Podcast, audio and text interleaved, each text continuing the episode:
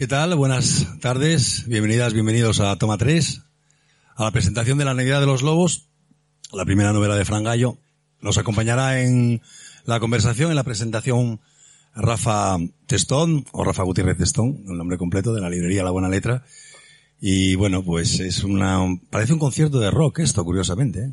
por el ambiente que hay. Es un placer para nosotros de tener aquí a Fran por muchas razones, porque en los últimos tiempos eh, nos hemos ido acercando cada vez más y hemos ido profundizando en una amistad.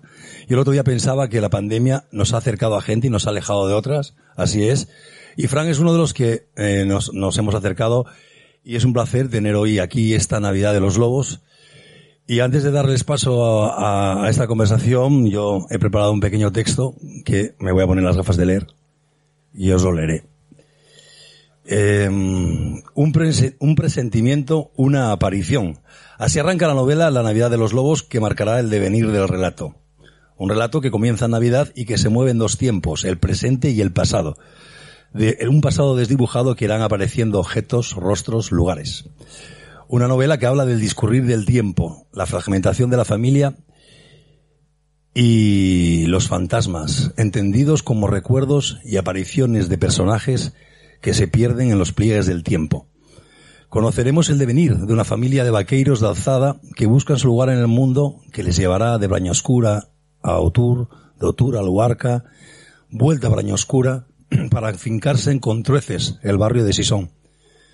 La ignominia será el motor que les haga moverse a un entorno menos hostil, guiados por la abuela del protagonista, Mellos, un personaje importante en el devenir del relato, una mujer menuda y dura, que nunca mira atrás. La Navidad de los Lobos es la primera novela de Fran Gallo, cuyo trasunto, Alberto Garrido, vive atormentado por unos recuerdos de un pasado de todo menos idílico.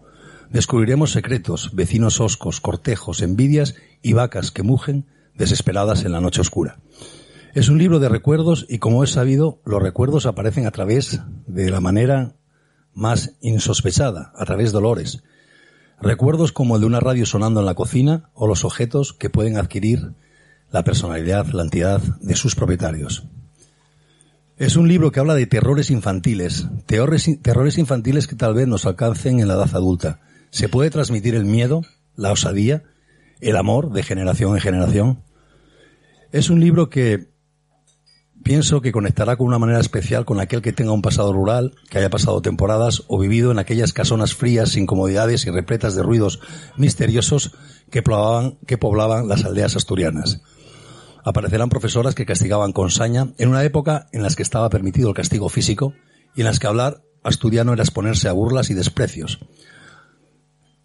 Con todos ustedes, Fran Gallo, Rafa Cestón, La Navidad de los Lobos.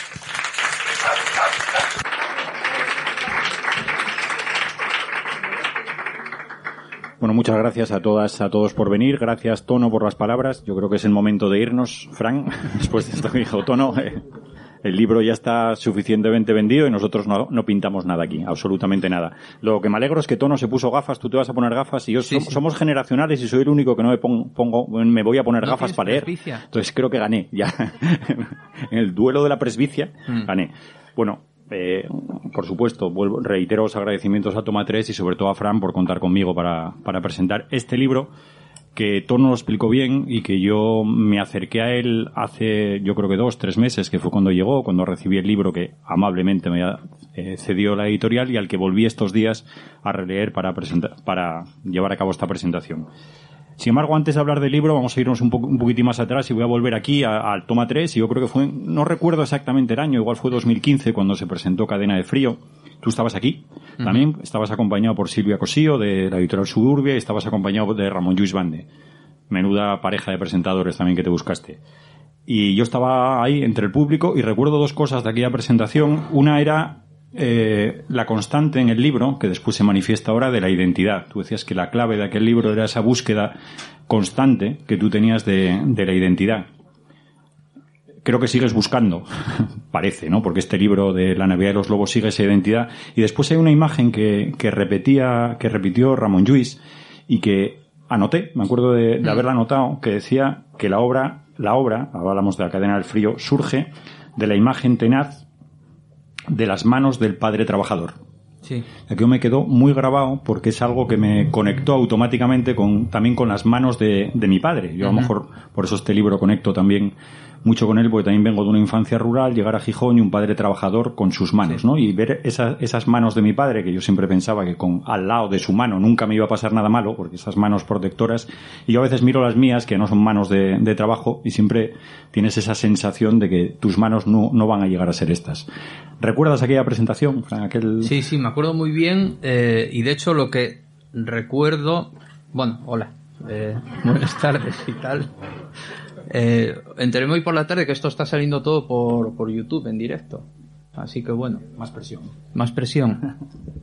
Eh, sí recuerdo aquella presentación y recuerdo que eh, comenté aquello y recuerdo que cuando presenté el siguiente libro que se llama Les Blanques Fogueres, volví a hablar de la identidad, pero ahí a la conclusión a la que llegué y que la identidad era una, una gran trampa. Eh, el tema y es saber dónde estoy ahora mismo, esa evolución de la búsqueda de la identidad, la identidad como trampa y ahora mismo no sé exactamente, creo que hay un- una cuestión a la que sigo dando y vueltas y no tengo todavía conclusiones muy claras. Pero yo creo que, que en realidad eh, en cada libro está esa búsqueda todavía. No sé si eh, sigo pensando que hay una trampa bastante importante como la idea de memoria, que me parece que la hay que matizar mucho para no caer en ella como una trampa y como un engaño, como una especie de mito eh, venenoso, vamos a decir. Pero sí, recuerdo, no sé, guardo muchísimo cariño a, esos dos libros. Yo creo que, con, con Cadena de Frío, eh, Cadena de Frío y un libro que inicial- inicialmente tenía que haber sido con una editorial bastante, de bastante prestigio a nivel estatal, pero como suele pasar en mi vida, eh, la editora y yo peleámonos. Por una cuestión de que no me contestaba los mails y a mí eso parecía demencial totalmente. Y hubo un momento en el que me calenté y hablé con Silvia Cosío y ella muy gentilmente eh, ofrecióse a publicar el libro y, y realmente yo creo que nada, era un libro que, yo creo que tenía que salir justo en aquel momento un poco para ver también qué pasaba, si yo realmente merecía la pena que siguiese escribiendo o no, creo que, que, que, en ese libro no tenía todavía claro exactamente qué, qué era, qué suponían todos aquellos, aquellos folios en mi casa ahí que todo el tiempo corregía una y otra vez. Y luego Les Blanques Fogueres, yo creo para mí un libro, para mí personalmente, o sea, no digo que sea un libro importante para la historia de la humanidad, ni para la literatura asturiana, ni nada por el estilo, sino para mí. Básicamente creo que va a ser muy difícil que escriba un libro tan, tan importante para mí a, a nivel personal e íntimo y de autodescubrimiento y todo esto. Eh, y yo creo que hay un libro que se publicó con una editorial de Donostia que desapareció hace poco, que desapareció con la pandemia realmente, como muchos otros proyectos, eh, que se llama Expediciones Polares. Y realmente fue un libro que, nada, que, que lo trabajé con ellos mucho, casi armando página por página y buscando fotografías familiares y todo esto. Y un libro que tengo muchísimo cariño, pero también un libro que no me gusta mucho mirar porque el, proceso de escritura, recuerdo como, como un proceso realmente muy doloroso y muy de, nada, muy de desangrarse con él. Entonces, ahí sí, que- ahí sí que hay una evolución porque les eh, la Navidad de los Lobos sí que surge como un proyecto un poco más gozoso, un, proyecto más de disfrutar, de, pasarlo bien e intentar escapar un poco de esa, de esa catarsis horrorosa que como de cauterizar y tal, que, que, realmente eh, nunca tienes muy claro cuánto te merece la pena.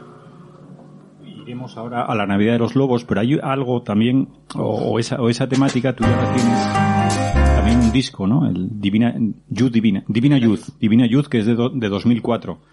Y ahí ese Divina Youth juega también con un, personaje fundamental en el libro, que es Luz Divina, bueno, Luz Divina, la abuela del protagonista. No sé si ese Divina Youth ya venía también, ya estaba ese, ese juego de identidad, de memoria, sí, de claro que búsqueda ahí. No, no, eh, en, en Divina Youth el disco de Musk y el, para mí fue realmente el disco que un poco justificó todo lo que hicimos aquellos años. Yo no, no siento, no guardo gran recuerdo ni del Naval ni ninguno de estos discos, pero concretamente Divina Youth sí, de los textos de Divina Youth y sobre todo porque había una idea muy particular de a través de los sonidos del disco conseguir un poco eh, rememorar como un entorno muy concreto geográfico y de, y casi de, no sé, una sensación de la lluvia y, de, y del atardecer en un pueblo de, de, de la zona del Naviaeo y todo eso, que creo que en, en un punto yo estoy bastante convencido de que lo conseguimos, o que por lo menos yo, hace poco, hace poco no, hace como un par de años, por un tema de, de, de las GAE, tuve que volver a revisar Divina Youth por algo de las letras, que no estaban todas eh, dadas de alta o algo así, no recuerdo muy bien lo que era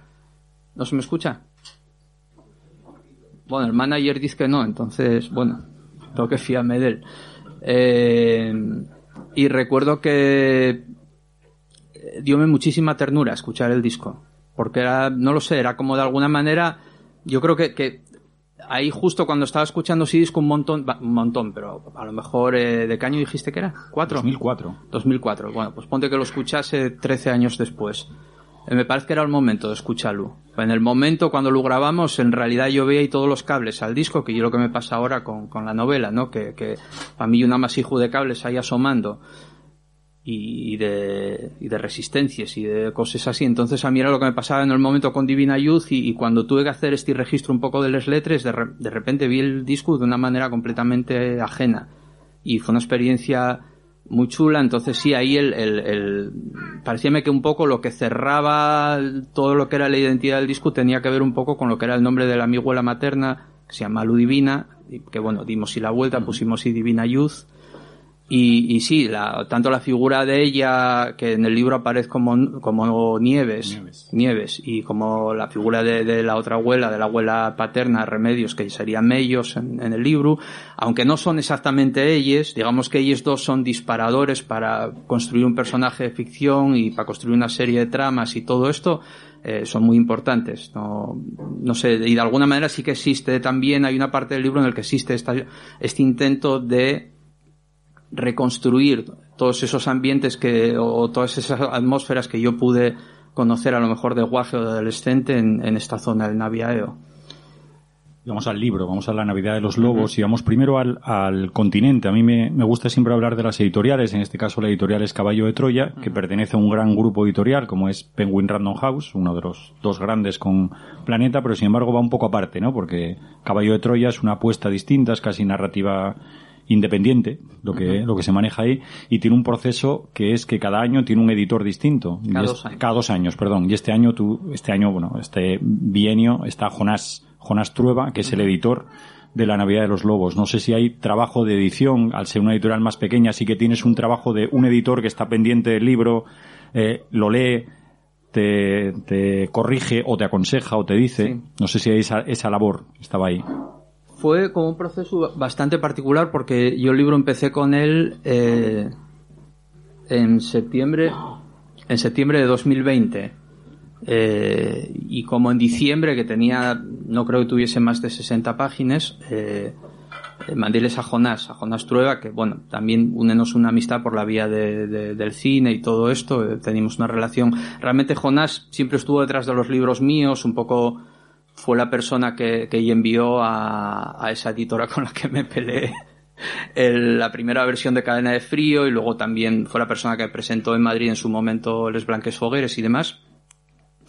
Y nada, pero sin ninguna intención, imagínate, yo sabía que Jonas iba a ser el editor de, cadena, de, Caballo de Troya por dos años, pero tenía una cosa que no sabía ni lo que iba a ser, que eran 60 páginas, que acabaron siendo 222, y simplemente mandélo como nada, como que me tirase cuatro ideas de cómo lo veía, ni siquiera me parecía que era algo que pudiese interesar porque empezaba como un relato fantástico con una especie de, abuela demoníaca que aparece en una habitación y tal.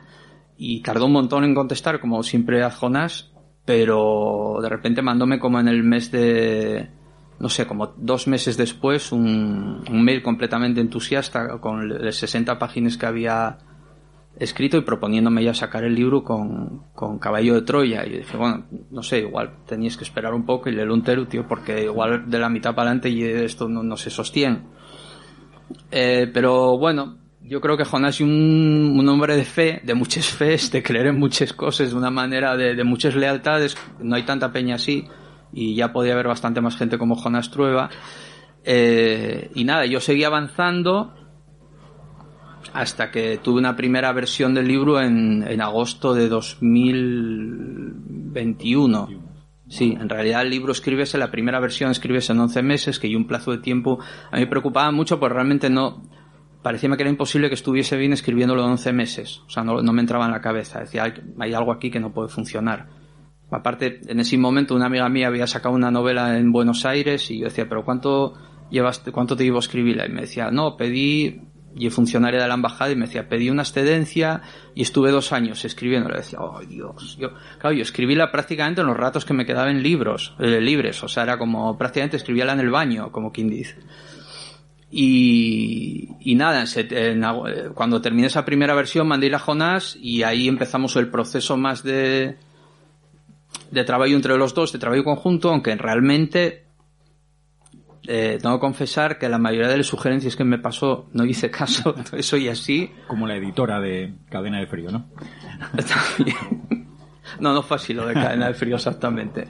No, no, no, no que no hiciese caso, pero bueno, yo creo que hay un momento en el que también tienes que medir eh, hasta qué punto tú conoces el libro por adentro y hasta qué punto a veces tienes que escuchar un consejo o tienes que defender la idea original que tú tienes del libro. Eh, realmente eso es una de las tensiones más complejas, me parece, cuando escribes. O sea, saber hasta dónde puedes ceder, porque eso puede enriquecer el libro y dónde empieces a estropear el libro y empieza a ser una visión que no es la tuya.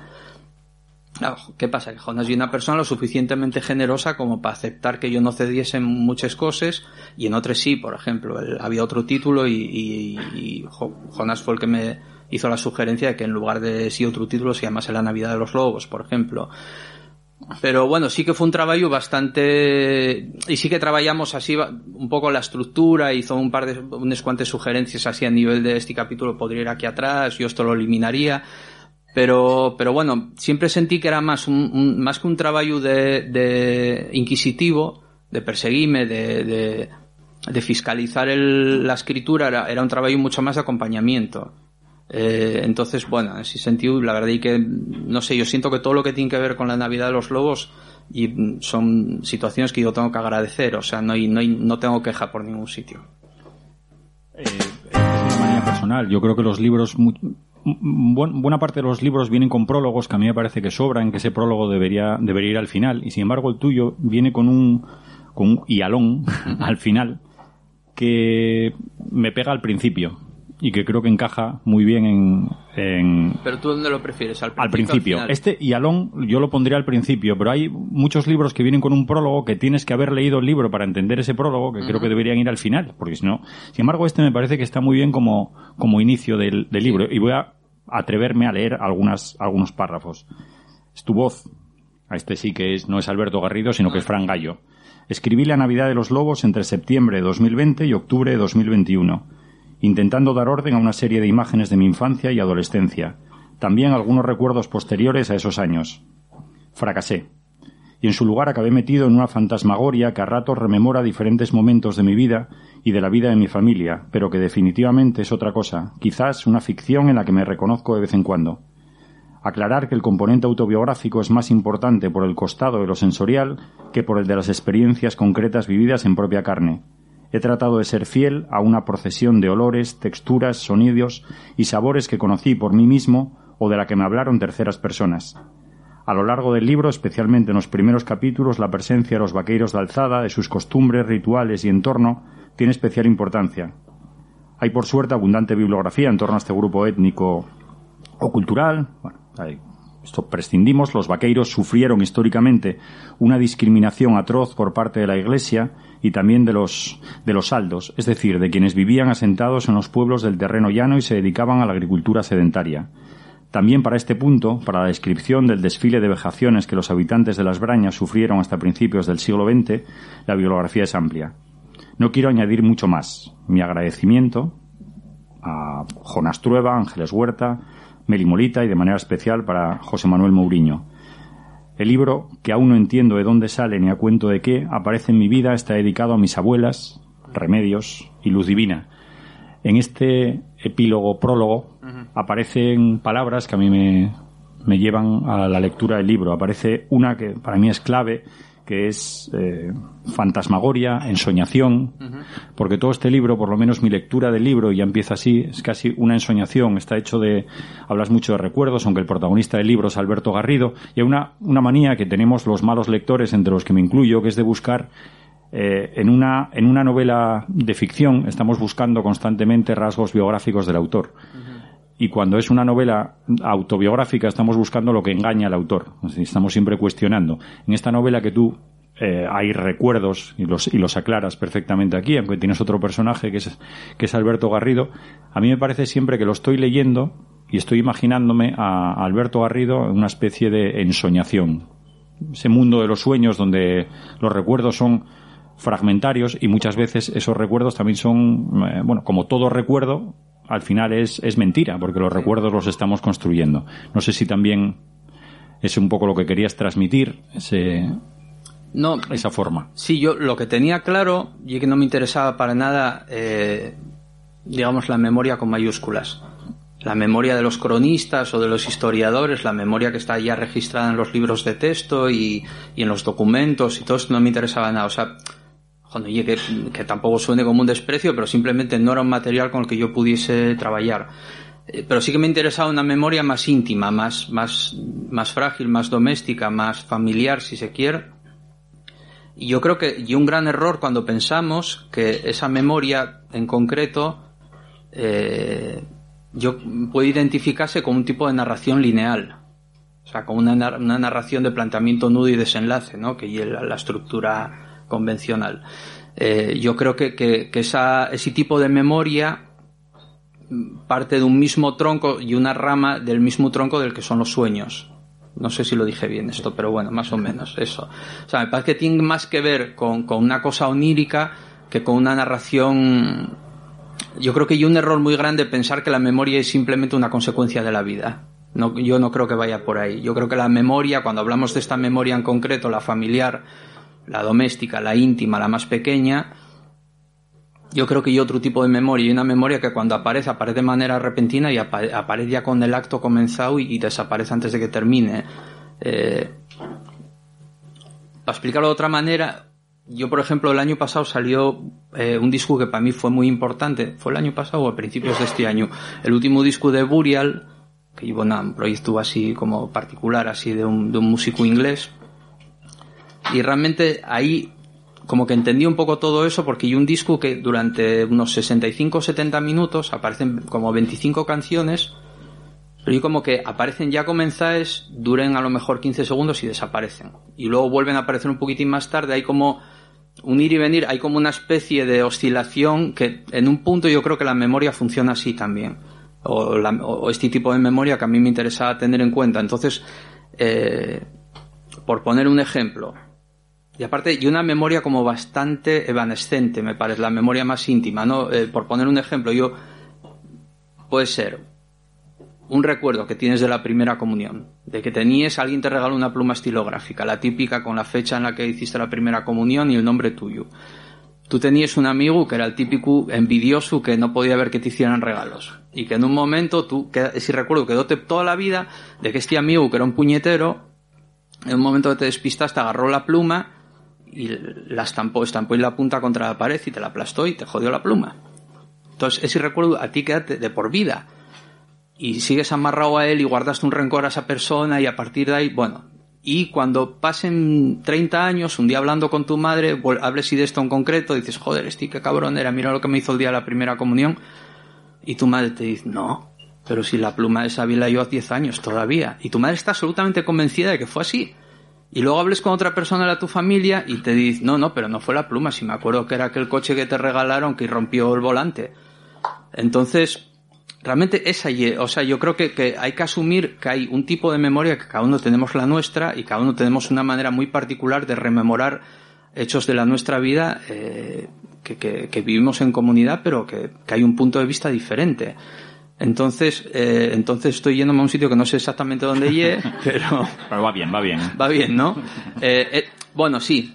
Lo importante era cómo trabajar con esa memoria, esa memoria que llegue como tan eh, volátil, vamos a decir, y conseguir que no fuese un galimatías leer el libro. Entonces, ahí sí que hay, si bien cada bloque de manera independiente puede tener esa sensación un poco volátil, onírica, o eso que me comentas tú, sí que lo que me preocupó mucho fue que la estructura del libro, de, cómo secuenciar todas esas narraciones, tuviese una cierta lógica, o por lo menos que no fuese, sobre todo que no fuese confusa.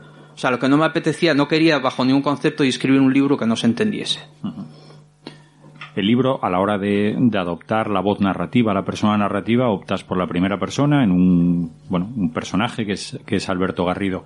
Sin embargo, es una primera persona extraña, por lo menos para mí como lector, porque a veces es como que eh, el propio Alberto Garrido se está viendo desde fuera. No es una primera persona que cuenta. En algunos momentos sí, está contando exactamente lo que hace, lo que ve, sus sentimientos.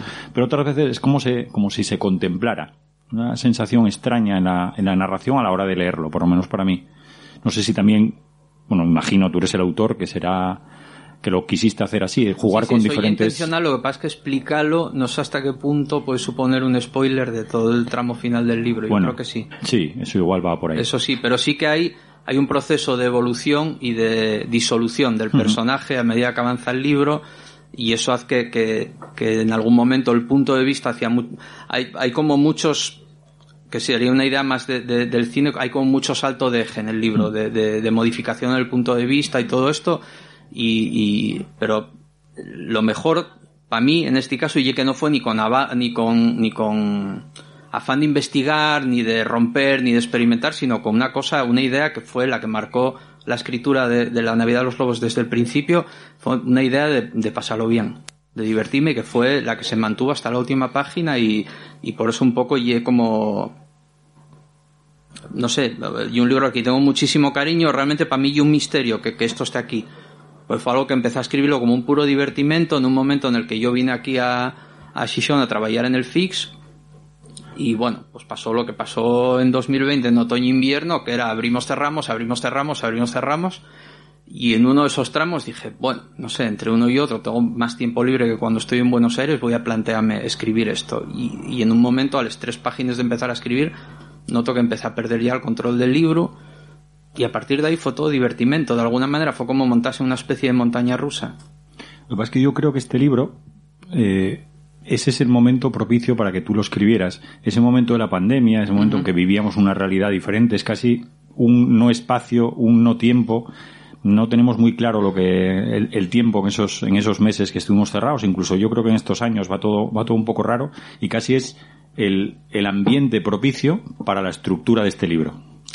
Claro, el tema cual es que luego vuelvo a Buenos Aires y tengo que buscarme la vida para encontrar allí eso.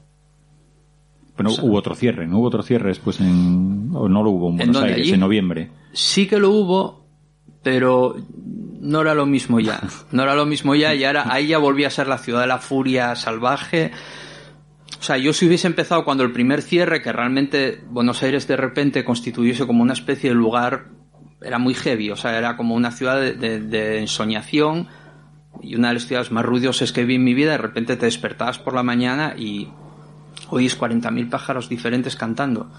Y cuando pasaba un coche era como hostia, un sobresalto de la Virgen y parecía que pasaba sobre una alfombra, o sea, era un sonido súper suave y asomabas y no veis absolutamente a nadie. Y salíais un momento, teníais 20 minutos para salir a comprar algo de comida y mirabas la avenida de Rivadavia y no había nadie. Entonces sí, ese era el momento ideal, pero cuando yo volví después de, de- arrancar aquí la primera mitad del libro, la ciudad ya era una cosa que metía miedo. O sea, yo llegué a ver eh, un punto que no tenía mascarilla, llegué a verlo con la mitad de un sujetador puesta en la cara. O sea, yo llegué a ver cosas muy heavy allí.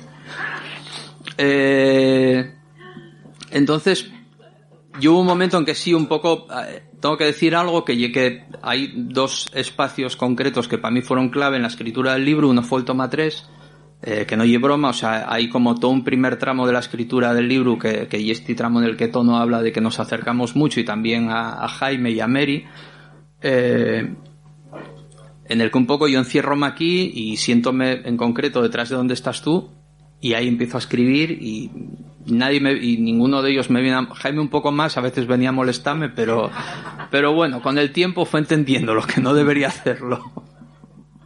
Y luego encuentro otro espacio también en Buenos Aires que ya la paz arriba que hay un, un- nada como un bar que está en un primer piso y también ahí como que seguí. Pero ya hubo un momento en que era muy difícil llegar a encontrar ese ese ambiente que necesitaba terminar el libro, sobre todo porque la- el, último tramo de- el último tramo del libro, las últimas 30, 40 páginas son ese componente onírico ya explota directamente y ahí sí que por suerte lo que tengo ahí como una especie de habitación diminuta en casa, que como una celda con una ventana del tamaño de un libro, o sea, una cosa mínima y ahí sí que ahí encontré realmente el espacio que, que en un punto yo pensaba, joder, y que lo, había, lo podía haber escrito entero aquí. Eh, y fue así un poco el, proceso. Y realmente toda esta parte final escrita en esa habitación pequeña eh, no sé yo recuerdo momentos de, mucha felicidad de disfrutar mucho. Hablaba también de palabras que aparecían aquí en, el, en esta nota final. Y, y escribes he tratado de ser fiel a una procesión de olores texturas sonidos es curioso porque en, la narración, normalmente en la escritura, es muy visual. Los escritores, escritoras se fijan mucho en el componente visual. Sin embargo, en este libro, los recuerdos, como yo creo que son, están muy asociados a sonidos y a olores. Es un libro que huele constantemente y siempre está el narrador, Alberto Garrido, recordando, recordando olores y eso le lleva, es el que, el que le lleva a situaciones. Pero y que yo creo que y una gran tragedia la pérdida de la memoria sensorial, ¿eh? que parece una pijada, pero yo muchas veces pienso qué va, a, va a pasar cuando dejemos de escuchar un crabuñar o cabruñar, depende de dónde seas en Asturias, que hay un sonido muy particular y que yo tengo muy asociado con la mi infancia. Eh, y con el mi abuelo José Antonio eh, crabuñando en, ahí al lado de casa, por ejemplo. ¿Qué va a pasar cuando dejemos de escuchar eso? Que en muchos sitios debe ser ya prácticamente imposible escucharlo. O por ejemplo este olor eh, o, este sonido, o el, no, eso era más olor que los que hayan nacido, los que hayan nacido en torno al 70 conocerán de sobra, calculo, a no ser que sean de una familia del Altus mío o algo por el estilo, de, bueno, no quiero entrar en ese terreno, pero de esta pasta de color plateado que se utilizaba para pulir los chapes de los cocines de carbón, eso. ¿Eh? Flota. ¿Era flota? No sabía, era flota. Y alguien dice aquí que no, ¿eh? Esa y la memoria, ahí dice que no, tú dices que sí. No, no, no, era un tubín con una pasta dentro de color plata. No era para limpiar, era para dejarla ya Para pulir. No. Bien, ¿y cómo se llamaba? ¿Cómo? Foxter. Foxter y un, y un nombre bastante sofisticado para el recuerdo que yo tengo. No sería ancho mío. Antes, claro. No, no, yo todo lo que pasó antes del 70 no puedo hacerme cargo, pero... Era un tubo amarillo. vale que liaste con los recuerdos. bueno, eso, básicamente. En realidad, eh, la tragedia de la pérdida de todos esos estímulos que, que realmente, sabes que son estímulos que eh, la propia condición de ellos no te eh, llevente simplemente a perderlos, es que no hay mucho más. ¿Cómo vas a recuperar el olor de esa pasta? Imposible. O sea, no, el de un sonido puede haber un registro por ahí, rollo Allen Lomax, así de. Pero, pero bueno, sí que eso forma parte de una memoria que se pierde que muchas veces no la tenemos en cuenta el libro cronológicamente, si tú no haces un planteamiento, eh, lo comentabas al principio, de planteamiento nudo desenlace, tiene una, si lo miramos en años, pues estará desde los años 30 hasta un 2025. Casi nos planteas una distopía. Eh, esa, sin embargo, esa mirada atrás, en la que ya el protagonista, Alberto Garrido, no puede hablar de recuerdos propios, sino que tienen que ser siempre la memoria contada, lo, que, le, lo que le van contando. Hay una palabra que a mí no, no me gusta mucho, y, y este libro se le puede aplicar, y lo vi en alguna reseña, que es nostalgia. A lo mejor por una nostalgia mal entendida. Este libro a mí no, nunca me sugiere nostalgia. ¿no? sugiere una mirada al pasado, pero no con esa añoranza del pasado. No, yo no tengo ninguna nostalgia por el pasado. O sea, lo hablamos ahora tomando una cerveza aquí al lado. Parece que ya la primera vez que me lo pregunta, pero estuvimos hablando ahora mismo. eh... Para que lo sepan todos. Sí. Soy muy generoso. Pero yo creo que hay algo, yo creo que, eh, eh, yo creo que hay algo que aparece en el personaje de Mellos en el libro y que hay algo que sigue completamente identificable con lo que era eh, mi abuela Remedios, que sería un poco la persona que fue como disparador para construir el personaje de Mellos y que hay algo que de alguna manera me impregnó a mí que es la ausencia total de nostalgia por el pasado. O sea, porque hay un punto en el que para mí la nostalgia supone una irresponsabilidad muy grande respecto a la gente con la que estamos ahora. O sea, y, respecto al futuro más cercano que tenemos. Me parece que Biones y Sentiu no... Y también porque me parece que no venimos de un sitio que esté tan bien. O sea, yo el recuerdo que tengo de- de- del Shishon de los años 80, lo hablábamos ahora, no hay un recuerdo de un lugar como para tener mucha nostalgia por él. Tengo aquí tres personas, sobre todo dos, que muchas veces tuvimos que correr por Begoña porque que nos querían matar para sacarnos 100 pesetes. Entonces, eh, no tengo un gran recuerdo. Tengo- yo recuerdo lo como lo que el, el Shishon de los años 70 y 80 como un lugar muy violento, lugar en el que un poco te, te- a poco que te despistases ya te formaban en la delación, en la mezquindad, en, en el abuso, en, era, era un lugar jodido que a mí realmente yo ahora miro a la distancia y no tengo mucho un retrato muy idílico que hacer. Y, y cuando alguien aparece para hacer un retrato idílico de esa, de esa época, yo realmente me pongo de uñas. O sea, no era, no era un momento en el que te, te- te educasen en valores cristianos precisamente. Yo creo que iba más por otro sitio. Entonces, ahí sí que a la hora que, que- a la hora de plantearte hacer una reconstrucción de ese momento histórico de, de los 70 y de los 80, sí que en la medida de lo posible traté de ser lo menos eh, nostálgico posible también para que no me llamasen, ¿cómo se llama esto? Eh... ¿Quién dijo carca? ¿Quién dijo carca? No, joder. Estás con el vocabulario muy limitado, tío. Eh, déjame acabar de hablar y luego ya. Sí, eso. Eh, ¿Cómo se llama esto? Eh, rojipardo. Ah, rojipardo. Para que no me calificasen de rojipardo también. No siento ninguna nostalgia por esa época. Sin embargo, esa época anterior, sobre todo, y vuelvo a, a través- a- otra vez a ese final, esos vaqueiros de alzada, que al final el vaqueiro de alzada es trashumante, es el que una época del año se va, mal visto por los de, por los del pueblo, mal visto por casi todo el mundo. Yo creo que los vaqueiros están un poco en esa, Alberto Garrido, el protagonista, sigue siendo un vaqueiro también. Sigue, sigue sin encontrar su lugar, ya nos habla de Gijón, nos habla de Buenos Aires, pero sigue ahí, en ese, en esa estirpe. Claro. Eh, sí, yo creo que, eh, yo, yo hace poco leía un texto que hablaba un poco sobre el tema del carácter de los vaqueros de alzada y lo que más me sorprendió era no solo ver cómo ese texto reflejaba plenamente lo que era el carácter de mi abuela de remedios, sino cómo reflejaba el carácter mío también.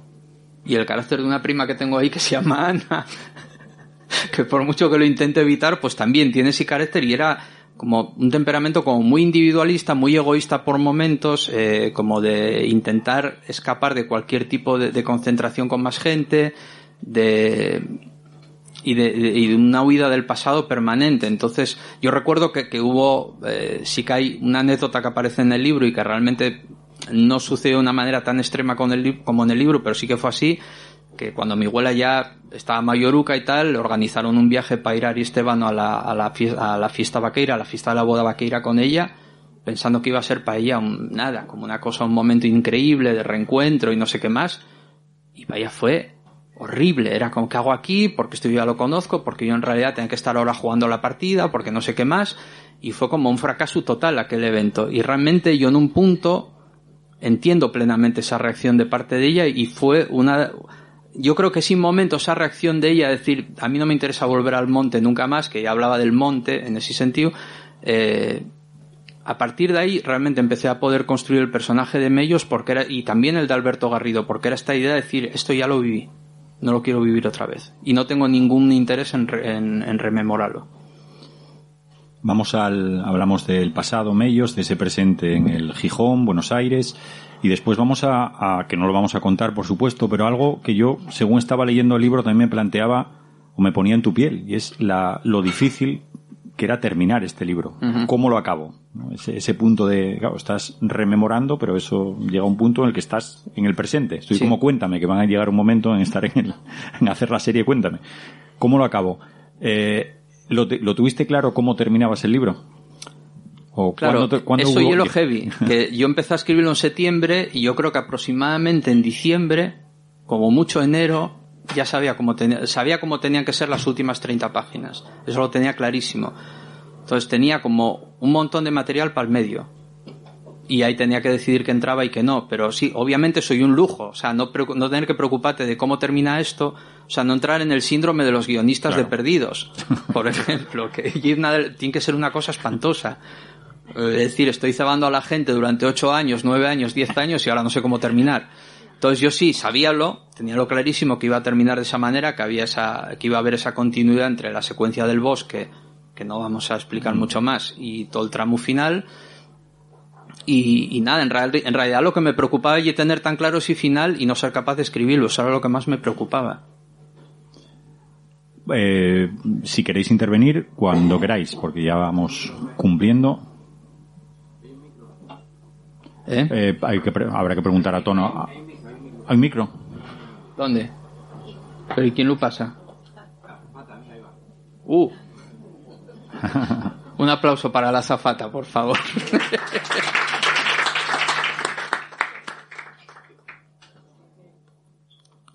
Eh, creo que el señor Permuy tenía algo. Tono, Tono tenía algo por ahí que no se había dicho.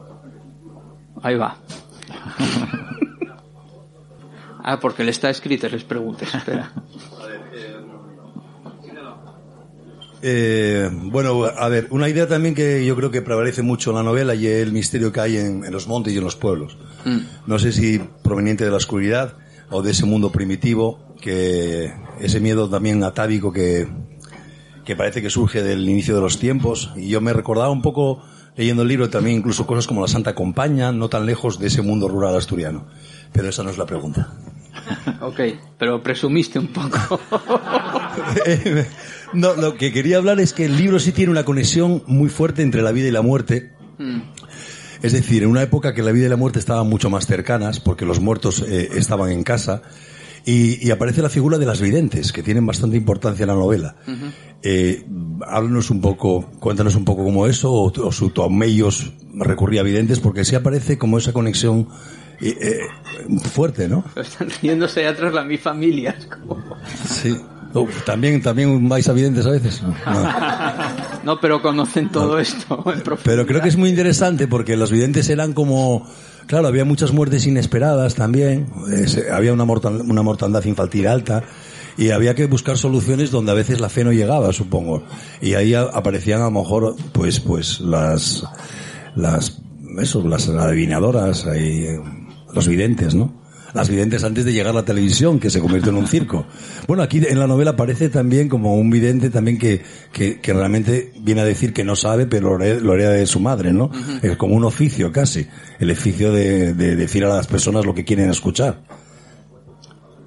Claro, yo creo que igual que con la pasta esta plateada que generó controversia hace un momento, que yo creo que cualquier persona de aquí que haya nacido entre el 70 y el 80 en algún momento tiene que haber estado en contacto con la idea de pasar el agua, por ejemplo. Y de que lo llevasen a pasar el agua simplemente porque tenía, no sé, un catarro mal curado o, o cualquier cosa por el estilo. Entonces yo creo que, que hay un momento, y que si no, no te puedo mirar tono, eh, que hay un momento en el que os, hay, hay unos años ahí en los que realmente pasa esto que dices tú, ¿no? Que hay como una idea de, de un pasadizo directo entre la vida y la muerte y que de repente se asume que hay un grupo social de gente que conocen ese pasadizo y que se pueden mover por él. Hay mucho, sobre esto en concreto sí que leí mucho y estudié bastante, aunque no, igual no se nota en el libro, porque lo que intenté sobre todo y que no se notase como un libro excesivamente documentado, que se notase, o sea, que pareciese un libro un poco más volcánico que, que un libro lleno de, de, documentación y de lectura de ensayos etnográficos y movidas así.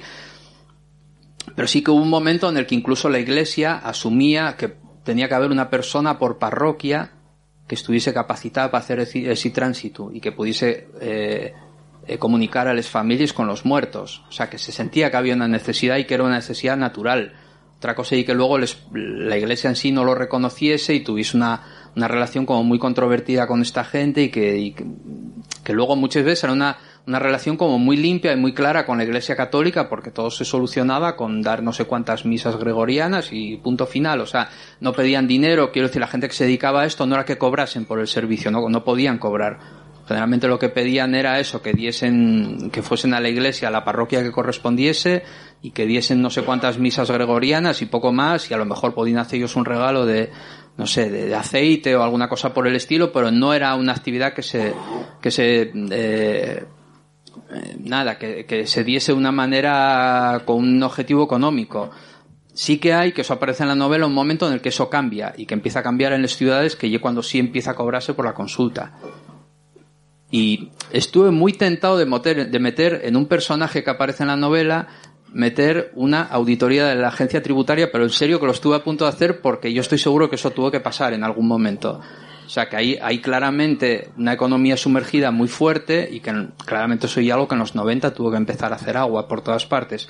Pero sí que me interesó mucho esa idea de que en aquellos momentos el tránsito entre la vida y la muerte no era como ahora que yo creo que hay como una especie de hachazo, que hay como una cosa que pases de 10 a 0 automáticamente y me parece que se veía de otra manera y que incluso la idea de duelo funcionaba de una manera muy distinta como funciona ahora mismo. Yo creo que en realidad tú decías ahora tono la idea de que mucha gente moría de repente, pero tú imagínate, yo creo que no tengo claro que vaya por ahí, yo creo que va porque realmente ese tránsito de la vida a la muerte cambió en la percepción de la gente. Tú imagínate con estos dos años de COVID la cantidad de gente que murió de repente, si siguiese hubiendo, eh, si todavía se mantuviese esa creencia en el mundo de, de, los mediums o, de la gente que se puede comunicar con los muertos, lo que hubiese sido. O sea, serían coles y coles de gente yendo a consultar y yendo a despedirse de ese familiar que ni siquiera pudieron despedirse en el tanatorio, ni siquiera pudieron despedirse en los últimos momentos en los que estaba agonizando en el hospital. O sea, yo creo que el tema y que también cambió la percepción de la muerte. Y yo creo que el, el COVID en concreto marcó un punto y aparte en la percepción que todos tenemos de la idea de la muerte y de la muerte de un familiar, que no sé si, si eso eh, se volverá otra vez atrás. Yo diría que no. Vea, respuesta más. El, el, propio protagonista, te dejo tono, perdón, el propio protagonista, Alberto Garrido, sueña sueña la muerte, porque casi él sueña con Mellos sí. y al día siguiente aparece Mellos, es cuando recibe la llamada en que le comunican que Mellos muere, anticipa un poco. Y también cuenta que Amelia, me parece que era, también había soñado la muerte de Amelia, creo que lo dice en, un momento del libro. Ah, Aurelia. Aurelia, perdón, Aurelia, sí. Sí, eso voy a decir que me pasó a mí. Ahora ya me das un poco de miedo y todo. no, pero bueno, yo creo que a todo el mundo en algún momento tuvo que pasar algo del estilo y yo sí recuerdo que eso fue un, eh, fue como una experiencia rara de tener un sueño muy particular eh, cuando era guaje y, esa persona eh, de soñar que la persona que tenía una tienda ultramarinos delante de casa de mi abuela eh, no estaba atendiendo la tienda ultramarinos como siempre la atendía y que estaba en el, el FIU recogiendo yogures y no sé qué y el marido recogiendo barriendo y que el FIU estaba llorando. Entonces yo desperté por la mañana y dije no sé qué no sé qué soñé y esta persona murió como un año después. Entonces hay no sé lo que puedo ser, yo que sé, cualquier cosa. No voy a ponerme ahora yo a interpretarlo aquí, pero, pero bueno, parecióme como un, elemento a recoger y a, introducir en la trama del libro. A ver, esto es un encuentro abierto. Si alguien quiere preguntar, hago de azafato. ¿Tú sabes gafes hasta.? No, no para leer, tío. ¿Eh? Para leer, para leer, para cerca ya. Bien. No, una cosa también que hay que, comentar es, es lo de las canciones. O sea, los recuerdos, la transmisión oral de conocimiento existe, pero, pero las historias también se, se olvidan.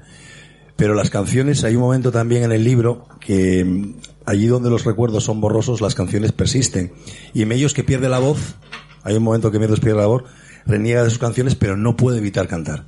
Y a mí me, me parece que tú como músico también, que, que y como conocedor de muchas canciones del cancionero asturiano, la música es, importante. Mello sigue cantando, aunque hace muchos años que no lo hacía. Y creo que esa transmisión de las canciones también tiene importancia en el relato, en el conjunto de relato, o en el conjunto, o en la, en la personalidad de, de Mellos.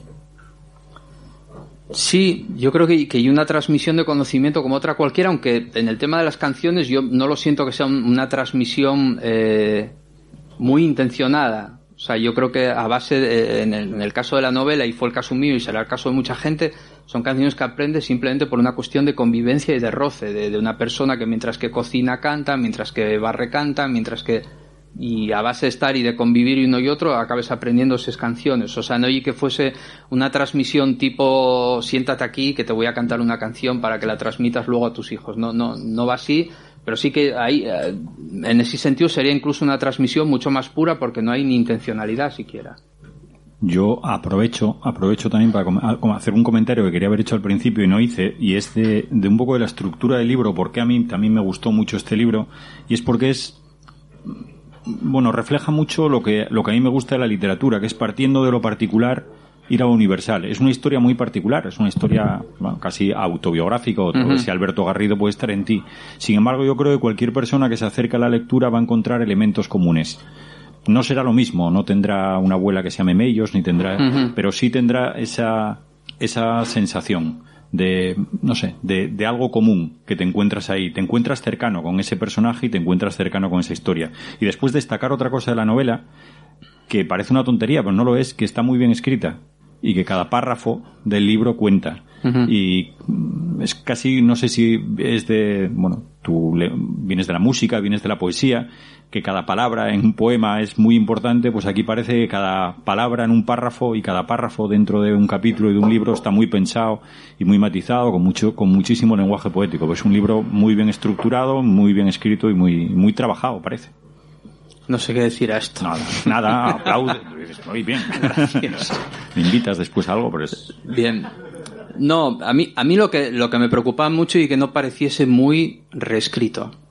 O sea, sí que me interesaba mucho que, que, que tuviese como una cierta rítmica, que fuese, que no llene una imagen muy guapa, pero que, que fuese un libro muy masticado. O sea, que realmente tuviese una que pudiese sentir cómo iba entrando en ti, que tampoco fuese una cosa de tuvieses que estar dos horas ahí, que encuentres un nervio, que encuentres grasa, que no sé qué, eh, que igual no oye la metáfora más, más poética, pero bueno, y una manera de entenderlo, ¿no? Y, para eso hay, bueno, hay un proceso básicamente de pasar la lija. O sea, más que de hinchar, que, que mm, yo creo que fue un proceso de eso, de, mucho pasar la lija, de mucho depurar, de mucho eliminar metáforas que no sumaban absolutamente nada, de mucho quitar adjetivos, de mucho sacar personajes, de mucho sacar anécdotas, o sea, eh, con todos los personajes que tienen, con la cantidad de cosas que pasen, con y un libro que en realidad eh, podía haber durado tranquilamente 40 páginas más, pero y que incluso cuando ves todo el arco cronológico y cuando ves la cantidad de personajes dices, hostia, 222 páginas no será muy poco para todo esto. Pero no, realmente yo creo que, que la idea mía era que fuese un libro de, de, no sé, que pasase rápido por ti, que no fuese un libro especialmente eh, farragoso de leer. Eso era lo que tenía claro desde el minuto cero que quería evitar. Además es un libro que aunque esté, lógicamente, es un libro, papel, la, transmisión escrita, a mí me parece un libro muy oral, muy de una historia que te sientas en ahí a que alguien te cuente. Tiene esa sonoridad también a la hora de leerlo. Si lo lees en voz alta suena muy bien. Claro, pues bueno, está muy leído en voz alta el libro a la hora de corregir. Con un truco bastante perronero, pero que a mí me funcionó bastante bien, que y estos robots de voz horribles que a veces, pero ya no son tan horribles, eran horribles hace cinco años. Pero ahora realmente un procesador de textos tipo Word y todo esto, eh, tienen unos robots de voz bastante, bueno, solventes. Entonces, para mí era importantísimo que eso, lo que tienen esos robots de voz, eh, y que generalmente si tenéis el Word, el oficial, y no el OpenOffice, que hay una porquería, si tenéis el oficial, hay una parte que si vais a revisar va a aparecerte leer en voz alta. Eso y, y ahí tenéis que buscar, hay dos o tres voces bastante buenas, y que tienen esos robots de voz, que, que te hacen una lectura neutra porque a mí no me varía leerlo yo en voz alta porque yo iba a dar una intención y a mí no me sirve. O sea, la intención que yo tenga no es la que va a tener el lector que lee el libro y necesitaba tener una referencia neutra. Y, y, realmente, o sea, eso sí que, esa fue la parte como más obsesiva de, de escribir, luego hacer una grabación con el robot de, de, voz y salir por la avenida Corrientes abajo, caminando con los auriculares, escuchando una y otra vez para ver qué era lo que no funcionaba, en, sobre todo en el tempo, en la, en, un poco en, en el ritmo de, en el ritmo en el que se desarrollaba el relato y sacar todas las preposiciones que se pudiese, todos los adjetivos que sobrasen, todo eso. Hablaba antes y lo comentaba con Paula del el, realismo mágico. Yo al principio cuando leía el libro me iba ahí también a esa, a esa literatura, el realismo mágico hispanoamericano, trasladado a lo mejor que también yo creo que lo hacen muy bien los escritores gallegos, a lo mejor por ese, ese territorio, yo no sé si tú estás también esa, esa infancia más cerca de, de Galicia, del occidente, no sé si tirará algo ahí. No sé qué diría mi tía, de, mi tía de esto de más cerca de Galicia. Igual no está muy contenta. Bueno, lindando. No, no, eh, primero, yo no tengo tanto terror a la, al, al- a la categoría esta de realismo mágico. Me parece que la categoría de realismo mágico dio obras muy importantes. Eh, lo que pasa es que en algún momento los críticos sintieron que reivindicar a García Márquez era una cosa un poco sonrojante y empezaron a reivindicar otras cosas que a mí me parece ridículo completamente. O sea, realmente mm, considerar que una etiqueta en la que suelen meter a Juan Rulfo y una etiqueta un poco sonrojante, bueno, hay, algo que no estamos haciendo bien. Pero yo creo que eh, no pasa por ahí la cosa y ya quisiera yo, o sea, el libro de algún modo fue mucho más intuitivo, más inmediato y un libro en realidad bastante animal en, en un punto, o sea, que, que camina él solo por su cuenta. Y de última sí que yo por momentos sentía que, que te podía tener una vinculación, por ejemplo, con Cunqueiro, que a mí un escritor que me gusta muchísimo, que me ahora hace mucho que no lo leo, leía lo mucho de, de chaval, tipo los nada, los 20 años, una cosa por el estilo, y yo recuerdo que en aquel momento parecía un escritor absolutamente fascinante, más allá de las connotaciones ideológicas que pudiese tener y todo eso. Entonces sí, yo creo que, que algo de eso hay, de si trabajo, de si trabajo con, con, con lo fantasmagórico, con, con lo, bueno, con todo lo fantástico, que me parece que generalmente en, en Galicia en concreto suelen trabajar bastante bien con, en, en ese terreno. ¿Alguna pregunta más? Sí, Paula. Sí, pero tenía que estar aquí la azafata. y marchó tono con el micrófono. Ahí viene bien tono. Ahora sí. Sí. Hostia, Bueno, Eloy. Fran, lo primero, enhorabuena, sabes que me encantó tu libro, es una maravilla de historia. Eh, ya lo comentó antes eh, Rafa al principio, pero yo, tú escribiste literalmente el libro que aún no entiendo de dónde sale, ni a cuento de que aparece en mi vida. Ahora que ya escribiste el libro, que ya reflexionaste sobre él, que los lectores compartieron opiniones contigo, eh, ¿te puedes responder a esta pregunta? ¿De dónde viene ese libro? Para explicar qué. No, no, tengo ni idea. No, no, o sea, aparte eso, acabo de decirlo respecto a Divina Youth, o sea, y algo que yo creo que este libro podré acercarme a él de una manera un poco exenta, sabe Dios cuándo. O sea, yo ahora mismo realmente el libro abro y lo que veo y cables saliendo ahí todo el tiempo.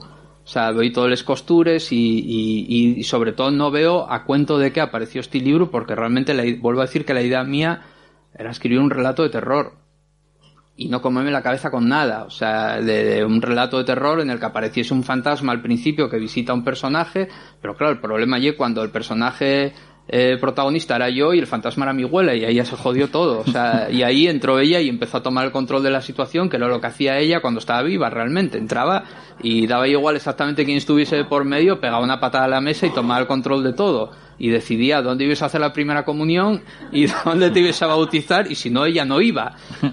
Entonces, un poco eso volvió a repetirse, pero no, no, yo el libro yo calculo que en unos años, si consigo alejarme de lo suficiente, a lo mejor soy capaz de leerlo y, de entender algo de lo que hay ahí. Pero llegue por otro lado, parece un lujo esa situación de haber escrito algo que en un punto no sientes que no que, que se te escapó de las manos y que me parece increíble o sea algo que yo hubiese podido controlar de raíz que puedo explicar cada línea que puedo no tiene ningún interés para mí. Hay otra gente, sí, escritores así como, bueno, los que son escritores de verdad y que son muy obsesivos y todo eso, bueno, pues sí, no sé. Pero por el lado mío, ¿Alguna pregunta más? Pues pues no. Sí. ¿Tú tienes alguna pregunta, Silverio? Pero- no, tú dijiste, me pregunta aquí públicamente. No, porque tú conoces el barrio en el que... Sí, sí, tuve la fortuna de vivir allí también. La fortuna, sí. Y tener gafas. De cuando los 70, los 70 y 80 tienes gafas, es una fortuna. Es marginal, es fantástico. Marginal, acabas de usar. Y en el colegio tienes que rodear para ir al colegio porque están los kinkis esperándote para robarte el bocadillo. Entonces tienes que rodear, tienes que ir para, para vosotros conocéis la zona. Para, para, o sea, para ir al colegio de arriba, no de, tienes que ir por la carretera, rodeando toda la carretera con el campo de No, yo no, pero Carlino sí, claramente. Pero de pasar por delante, no de entrar a la farola. Pero ¿a qué colegio ibas tú, Silver? Ah, ¿tú también? Ah, vale. ¿Alguna preguntina más? Si no sé si hay algo por ahí. Esas dos cosas. No suena, ¿eh?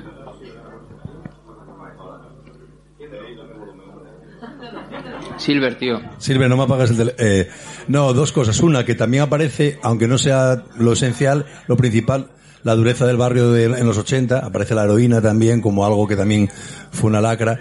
Y aparece una cosa que me parece interesante también, ya para, yo, no digo más, va a ser lo último, que es como la red social de esa época, la red social era el juego. Era la- las cartas, el tut de la brisca, el bingo, y eso también aparece como algo que me hizo recordar, pues bueno, esas partidas interminables que hacían los padres y los abuelos, que era una manera de relacionarse, ¿no? Era una manera de estar. Pero también esa dureza del barrio, también aparece lo que dice bien Silver, ¿no? De un barrio que, no invita quizá a la nostalgia, un barrio duro también, un barrio como todos los barrios de los 80 donde, donde la heroína hizo estragos y acabó casi con una generación entera, ¿no? Oye, que eh, yo creo que esa época, yo un día me acuerdo que hablando con mi madre, yo decía, pero la gente en esa época bebía mucho. Y mi madre me decía, no, no, que va, que iban a beber. Entonces iba diciendo y decía, bueno, ¿acuerdas este que llegaba siempre borracho a casa? Bueno, sí.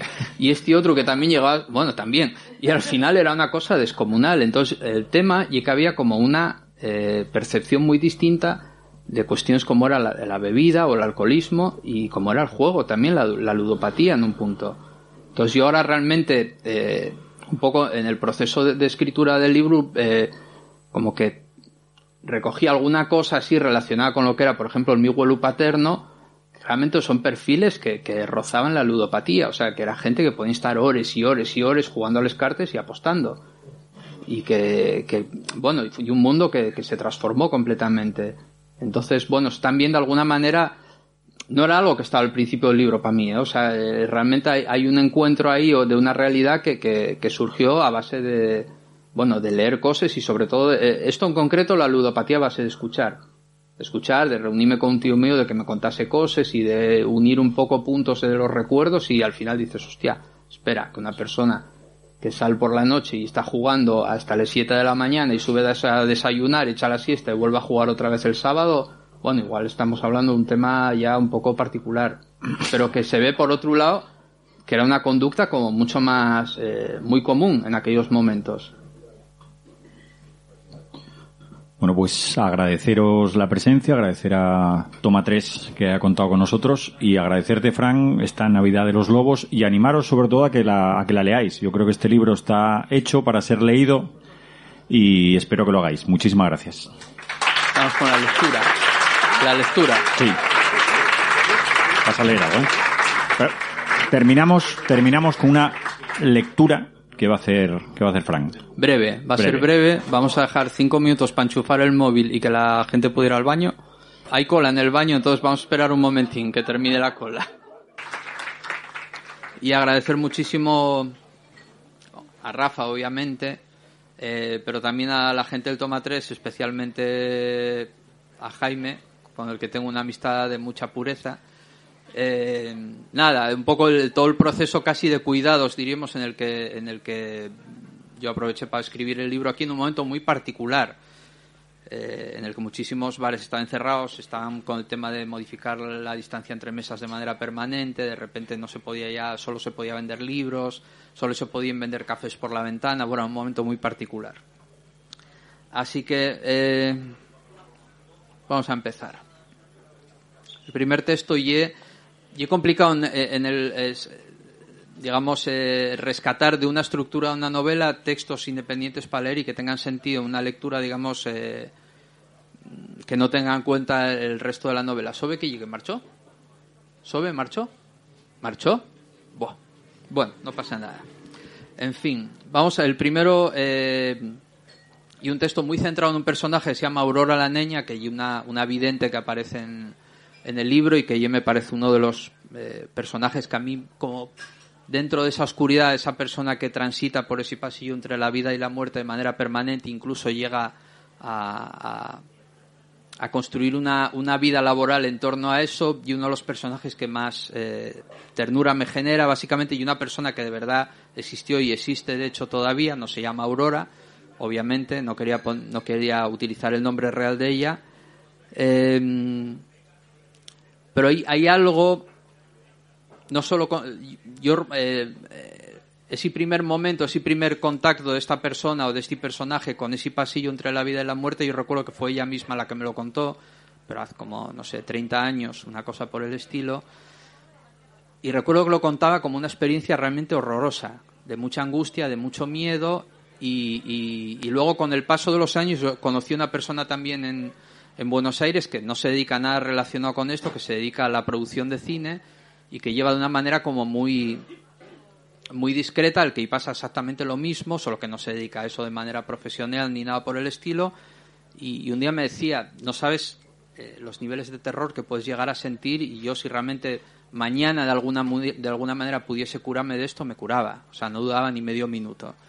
Entonces, eso dejóme pensando un poco cómo podía ser esa idea de- de- de- del estar siempre transitando esa especie de pasillo estrecho entre la vida y la muerte y tener esa capacidad de transitarlo que, que mucha gente no lo tiene. ¿Quién sabe? No sé. Bueno. A la niña Aurora la habían dejado siempre sola.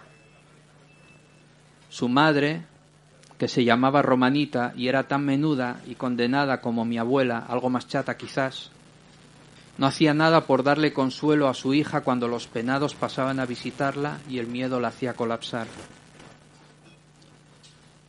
La niña Aurora había nacido en 1958 en Barros, Yangreu, pero sus recuerdos más tempranos estaban amarrados a una planta baja en Tiraña, donde había vivido un tiempo con su madre. A los siete años su vida dio un vuelco de campana cuando su tío pasó por casa a despedirse de ella después de fallecer por un accidente en la mina. El tío Martingailo era picador en el Pozo de los Cardos, y para Aurora había sido el padre que nunca había tenido. Era ancho, piadoso, de manos inmensas y una piel rosácea que olía a mondos de patata reposados. Una mañana de un viernes de abril, Aurora, sola en la casa, observaba recién despierta la colcha que cubría su cama, una manta azul raso con motivos orientales bordados en un hilo de color plata. En aquel momento no le había venido aún el miedo a mirar. Todavía le era posible observar las cosas con curiosidad. Esto es importante subrayarlo.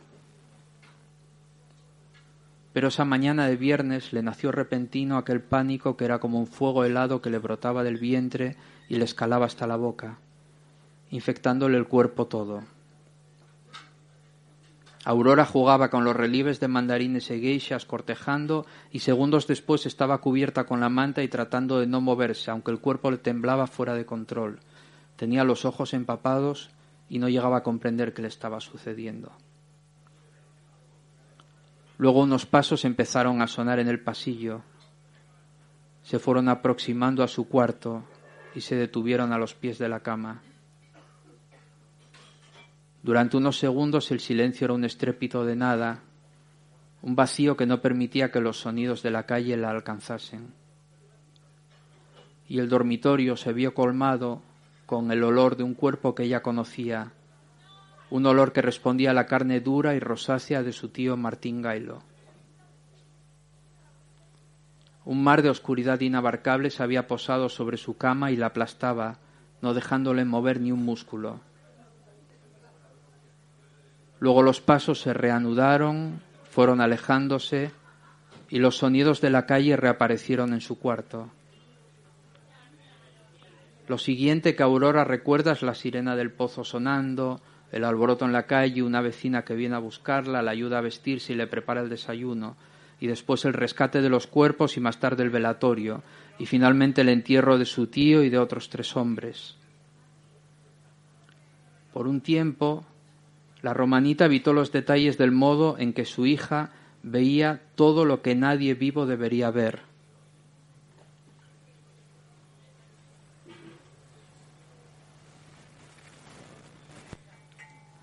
Cada vez que la nena trataba de contarle lo sucedido en aquella mañana de viernes, ella se limitaba a persignarse y a zanjar la conversación con cualquier excusa.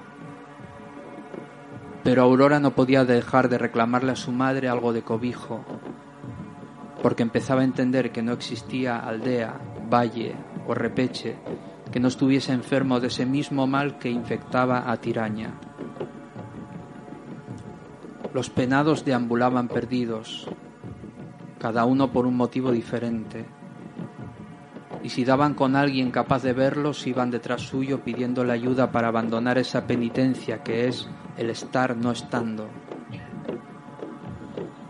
Rogaban con voz temblorosa, con un sonido que no lograba nunca escapárseles del cuerpo. Nuestra alma es agua estancada que se pudre, madre, decían.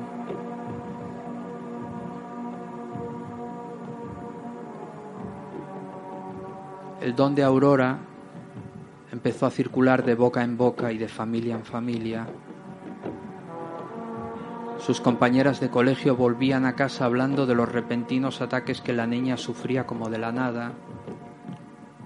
Y a la romanita, eternamente sola tras la muerte de su hermano, le costó poco y nada empezar a irse de la lengua con sus vecinas.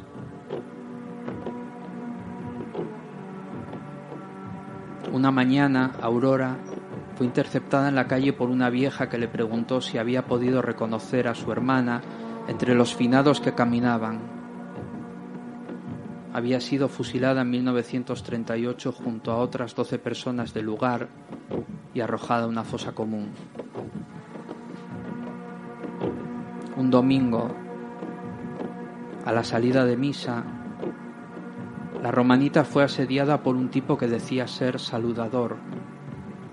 Mira la cruz que llevo debajo de la lengua, le decía. Soy séptimo hijo y puedo curar con la saliva. Tu pequeña va a ser muy desdichada, morirá vieja y sola si alguien no la sana antes. Los cólicos de terror que Aurora sufría no dejaban de hacerse más y más intensos y habituales. Así que finalmente, y tras unos meses, la romanita admitió que era imposible vivir con paz en Tiraña. Las dos mujeres empacaron un domingo de tarde, cada vez más parecidas, cada vez más mustias y resentidas, y viajaron a la ciudad para instalarse en un hostal cerca de la estación de tren. Llegaron cuando amanecía. Las recibió un aire que era nuevo para ellas, una brisa helada que les quemaba la cara, dejándoles un rastro a salitre por adentro de las fosas nasales.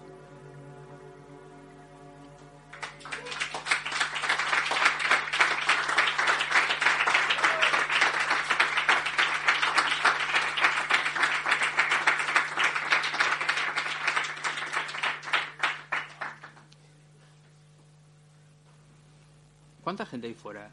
Porque, no sé, suenen como si fuesen la junta directiva de los Ultra Boys o algo así. Madre mía.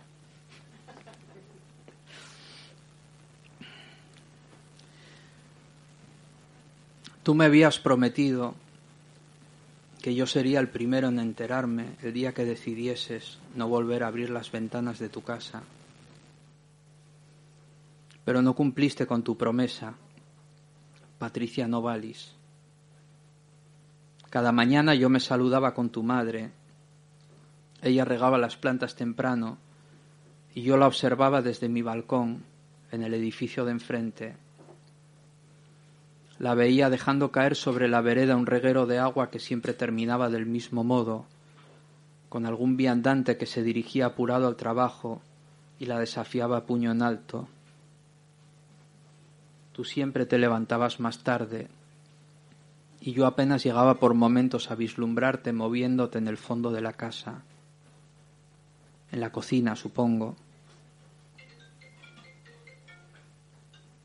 Luego, una noche que diluviaba, acerté a verte tras las cortinas de tu balcón. Yo estaba oculto detrás de los visillos de mi estudio, y en el medio estaba la lluvia, que arreciaba con enojo. Pensé que era como descubrirte a través de tres velos distintos. y que eso te hacía parecer una ensoñación. Y ahí te puse de nombre Patriciano Valis, porque siempre he creído necesario nombrar a los fantasmas. Y después nadie más abrió las ventanas de tu casa, ni tampoco las, del resto de las viviendas. Ese día no dejó de llover y a la noche el viento determinó que no habría más presencia en la ciudad que la suya. Zarandeó los árboles de la calle, que enredaron sus ramas en algunos cables arrancados de las azoteas. Los contenedores rodaron sin rumbo. Un colchón empapado avanzó convulso hasta chocarse con el cristal delantero de un 4x4 que alguien había abandonado sobre la acera. y en mi departamento los batientes de puertas y ventanas golpeaban sin descanso, como si una legión de almas desesperadas y con miedo al agua buscasen protección adentro. Entonces viniste a verme en sueños. Yo me asusté al principio pensando que venías a reclamar para ti mis recuerdos pero pronto me di cuenta de que estaba completamente equivocado. Me dijiste, ¿te acuerdas? Cuando el viento también amenazaba con devastar el patio donde jugaste toda tu infancia. Tu padre ya había dejado volar a las palomas que criase allí por un tiempo. No había sido sencillo para él, porque se encariñaba fácilmente con los animales y los animales le tenían aprecio pero finalmente logró que se fuesen, y de las palomas quedaron apenas media docena de jaulas con algunos restos de mierda y plumas. Una tarde tú tenías fiebre y tu madre salió a buscar un médico con urgencia. Alguien le había dicho que por tus síntomas podrías tener difteria. La lluvia era tan rebelde aquel día como lo es hoy en este preciso instante. Y el viento embestía como un carnero rabioso, tanto que hasta logró arrancar de cuajo un tejado de uralita que había en tu patio. No te duermas, querido, es importante todo esto que te cuento, porque cada cosa que conforma tu vida está a punto de desaparecer para siempre. Tú saliste a la calle aterrorizado por aquel estruendo, Sentías que se había abierto una grieta en las paredes de tu casa y que por ella acabaría colándose la condenación eterna. Así que huiste gritando y en pijama. Saliste a la calle descalzo y corriste sin dirección hasta que una vecina te tomó del brazo en la vereda, te acompañó de vuelta adentro, te cambió la ropa y se quedó contigo esperando a que tu madre regresase. Tú temblabas bajo las mantas, tu madre lloraba porque no conseguían bajarte la fiebre. En algún momento ella se apartó de la cama para que no la vieses rezar, pero aún así pudiste oírla desde donde tú estabas. Habías olvidado esto, querido Alberto Garrido. Apriétalo fuerte. No lo dejes ir otra vez.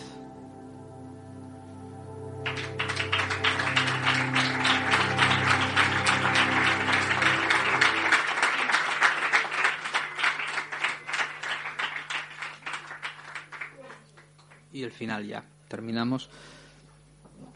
Quiero decir algo, yo supongo que la mayoría de la gente que estáis aquí tenéis... ¿Quién dijo algo por ahí? Tenéis seres queridos, seres cercanos, seres que no leyeron todavía el libro y podéis comprarlo y regalárselo en el caso de que ya lo tengáis. Bueno, nada, muchísimas gracias. Eh, era como una prueba de fuego esto para el libro.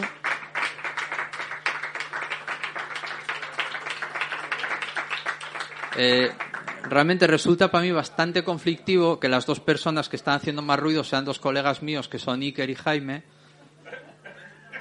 Podéis salir a la calle si tenéis mucho para hablar, ¿eh?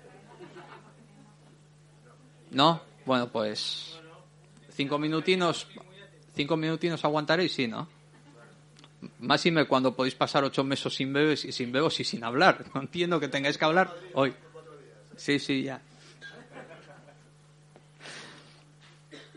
Bueno, el final. Un manchón de tinta acaba de extenderse sobre la bisagra de estas dos páginas en las que escribo el relato bajo el peso del mal de ojo de una familia, la mía. Lo inexplicable es un vicio que reaparece sin descanso y se cuela en nuestra vida, aunque no lo queramos. Porque apenas podemos hacer nada que no sea trabajar para ganarnos el derecho a pasar página pero lo inexplicable no piensa dejarnos ir. Pero lo que sucede a oscuras, lo que no entendemos, lo que da frío, nunca nos dejará ir. Nada más. Gracias.